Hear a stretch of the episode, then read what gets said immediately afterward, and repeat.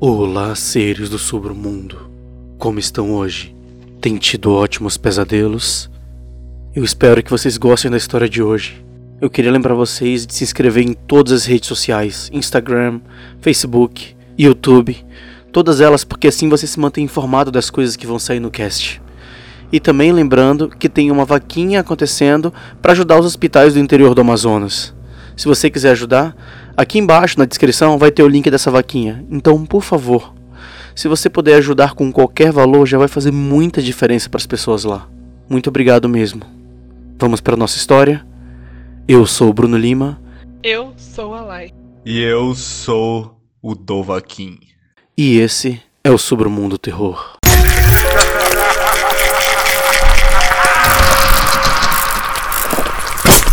Sobremundo Terror.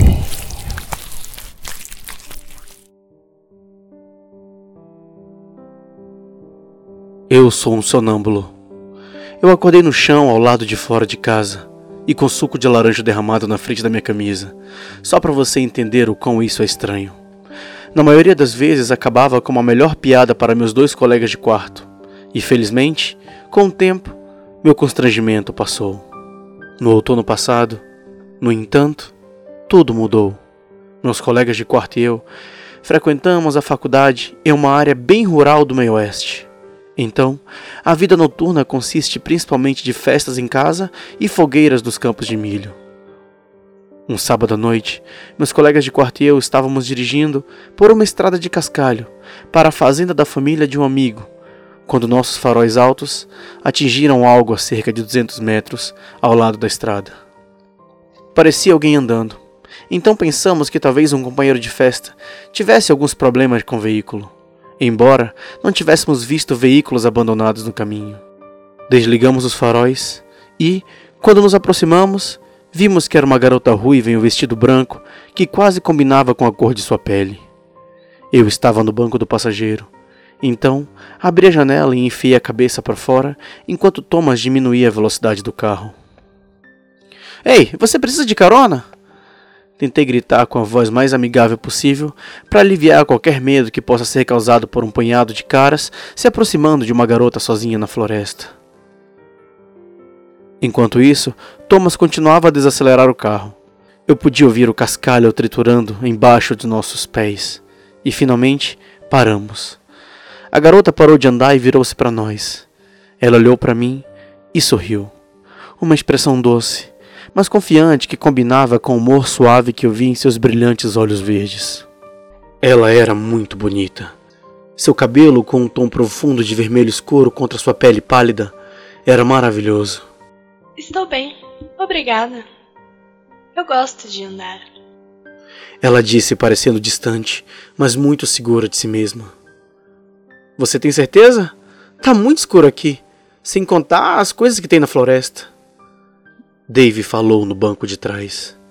Seus olhos dispararam rapidamente para a fonte da pergunta e ela emitiu um firme: Eu posso cuidar de mim mesma. E começou a andar novamente. Ah, tudo bem. Acho que vamos vê-la quando ela chegar lá na festa. Exalou Thomas. Então, eu disse um rápido até logo. Abri a janela e passamos lentamente pela garota, seguindo a estrada.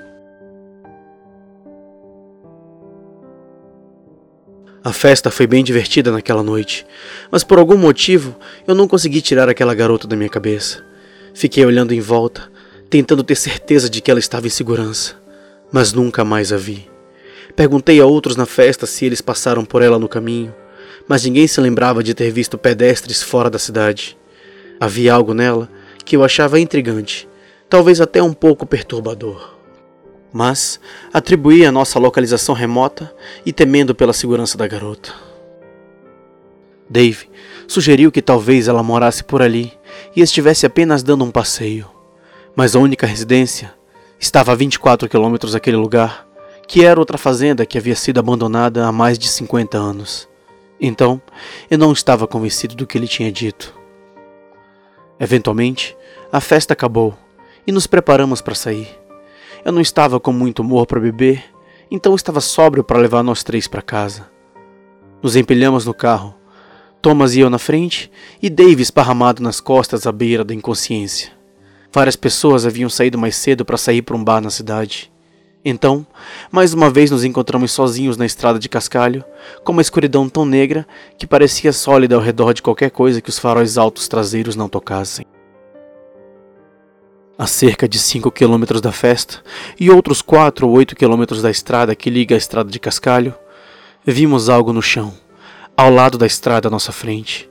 A princípio, pensamos que alguém havia jogado uma sacola branca de lixo pela janela. Mas quando nos aproximamos, vimos o que realmente era: a garota ruiva. Thomas soltou um: Que, que droga, droga, é essa? É essa? Ela parecia estar sentada com os joelhos puxados contra o peito e a cabeça enfiada nos ombros, que estavam dobrados em cima de suas pernas. Meu estômago afundou imediatamente quando percebi que era ela. Eu sabia que deveríamos tê-la buscado. Ela provavelmente está sentada aqui o tempo todo, assustada e sozinha. Imaginei que era por isso que meu intestino não estava me deixando esquecer. Ela não levantou a cabeça, nem ergueu os olhos quando paramos ao lado dela. E Thomas abriu a janela. Ei, querida, você está bem? Thomas perguntou pela janela. E eu não tive resposta. Ei, você está me ouvindo? Podemos te levar para um lugar. Antes que Thomas pudesse terminar de anunciar a palavra seguro, ouviu emitir um som gutural horrível, como se estivesse engasgando com suas palavras, e ele, freneticamente, começou a se esforçar para fugir da janela. Quando ele começou a lutar, vi a garota passar por ele por uma fração de segundo, mas ela ainda parecia não ter se mexido desde que a vimos pela primeira vez. Finalmente, Thomas recuperou o fôlego e gritou: Vai, vai, vai! vai, vai, e começou a fechar as janelas. Seu tom genuinamente me assustou mesmo que eu não tivesse visto ou ouvido nada. Então, acelerei e não olhamos para trás até pegarmos a estrada que nos levaria à cidade. Que merda aconteceu lá atrás? Eu perguntei a ele. Tenho certeza que Dave dormiu durante a coisa toda. Mike, eu juro por Deus, mano. Thomas começou ainda ofegante. Mano, ela olhou pra mim e os seus olhos estavam pretos! E eu ouvi ela falar na minha cara. O quê? O que, que você tá falando, cara? Ela não olhou o tempo todo. Eu não ouvi nada. Eu estava começando a ficar desconfortável, mas isso parecia um cara bêbado louco divagando. Caralho, mano, caralho! Ela ficava olhando para mim e ela ficava repetindo: Eu sou o que está na floresta! Mas seus lábios não estavam se mexendo. Eu senti como se uma bola de ping-pong estivesse presa na minha garganta. Eu não podia acreditar que Dave ainda estava desmaiado. Eu não tinha ideia do que estava acontecendo. Eu sei que aquela garota parecia estranha, mas isso parecia algo saído de um filme de terror. Nada disso acontece com pessoas reais, certo? Não, não, não tá certo, de modo nenhum. Finalmente, chegamos em casa, mas não sem olhar mais nos espelhos retrovisores laterais e traseiros do que esperávamos. Consegui acordar Dave e colocá-la em casa, mesmo com a histeria de Thomas. Depois que jogamos Dave na cama, entrei no meu quarto para começar a me arrumar. Eu estava com medo, mas foi tão surreal que acho que nem processei aquela noite. Fiquei feliz por estar em casa onde estava são e salvo. Conversei com Thomas por um tempo e consegui acalmá-lo o suficiente para dormir. Prometi a ele que conversaríamos mais sobre isso de manhã, quando tivéssemos a chance de nos recuperar de tudo. Aquela manhã nunca chegou para Thomas. Deitei na minha cama por um tempo, imaginando o que realmente estava acontecendo com aquela garota. Se ela era de fato uma garota, e se Thomas realmente tinha experimentado o que ele disse que tinha. Sinceramente, eu não tinha ideia do que acreditar. Esqueci isso e me virei por um tempo, um pouco mais saltitante que o normal. Eventualmente, liguei alguns desenhos animados tarde da noite e depois pude dormir. Naquela noite, eu nem sonhei. Parecia que eu estava dormindo por uma fração de segundos antes de acordar novamente. Acordei na completa escuridão, densa como a escuridão na floresta. Embora estivesse totalmente escuro no começo, eu sabia que não estava no meu quarto. Eu estava de costas em um chão duro. Dane-se, eu pensei. Estive sonâmbulo de novo. Este quarto tinha um cheiro forte. Não é um cheiro particularmente ruim, Apenas um forte cheiro de madeira, isolamento e mofo, como um antigo quarto inacabado. Eu podia dizer que o chão era de madeira. Não, era concreto. Então eu sabia que não estava no porão. Eu estava no sótão. Imediatamente, me perguntei como no mundo tinha conseguido, enquanto dormia, empurrar o painel da porta do sótão no teto do meu armário e subir lá. Lentamente, percebi a luz pálida da TV do meu quarto, atravessando a porta do sótão aberta e projetando uma luz azul que falhava, fazendo com que o ambiente ficasse um pouco mais visível. Então, não foi a única coisa que eu percebi. Eu não estava sozinho. Quando a TV começou a mandar flashes mais claros para o sótão, eu a vi. É, seria ela? Eu nem sei mais. Eu vi alguma coisa. Vi o vestido branco, a pele pálida, o cabelo ruivo, embora parecesse muito diferente agora.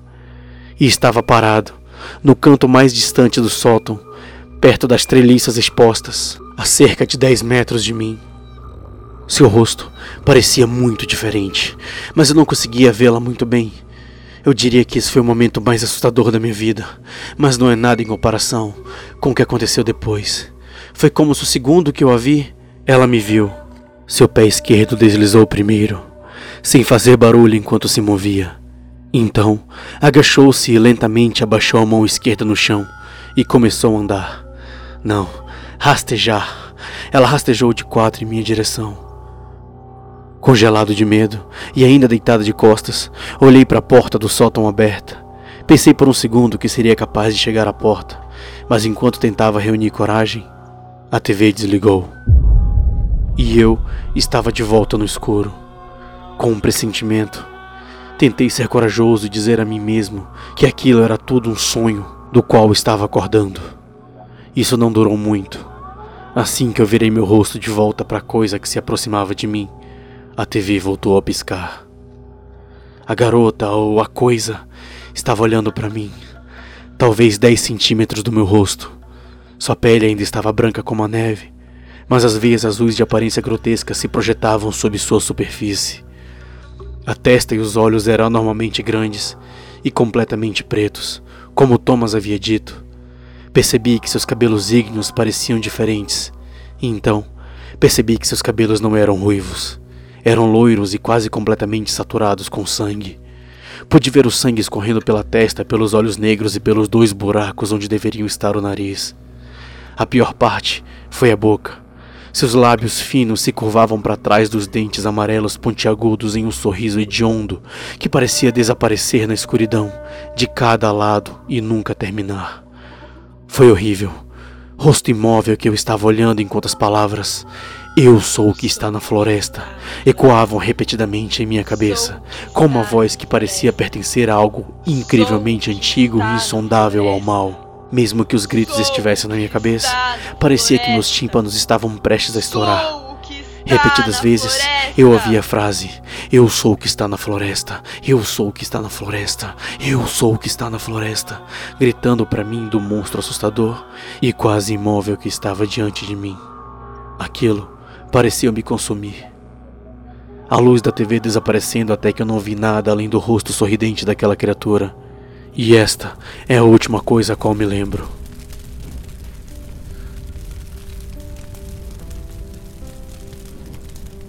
Eu estou seguro agora. Thomas e Dave queimaram com a casa.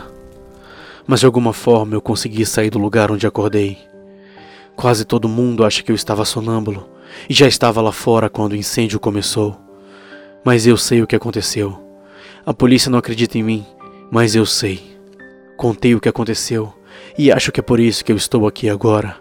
Talvez eles pensem que eu fiz isso, quem sabe. Parece que a única coisa que eles puderam provar foi que eu sou um lunático. Eu não me importo. As fortes tiras de couro me mantêm na minha cama à noite, sem me preocupar sobre onde eu vou acordar ou o que vou fazer. Eu apenas vou dormir na minha cama e acordar na minha cama. Às vezes, eu vejo a criatura nos meus sonhos, mas eles estão me dando algo para melhorar e não sonhar mais com isso.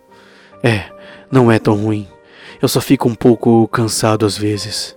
Eu acho que eu posso tentar descansar um pouco agora. Gostaram da história, seres do Sobremundo? Não se esqueçam de se inscrever em todas as redes sociais. E, se possível, acessem a vaquinha e ajudem os hospitais do interior do Amazonas. Lembrando que, se você quiser se tornar um patrão, é só procurar no PicPay ou no Patreon. Quando você vira um patrão, você tem automaticamente acesso a todos os episódios bônus exclusivos para patrões. Então, se você quiser colaborar com o cast, é só ir lá. Muito obrigado por tudo. Boa noite e bons pesadelos.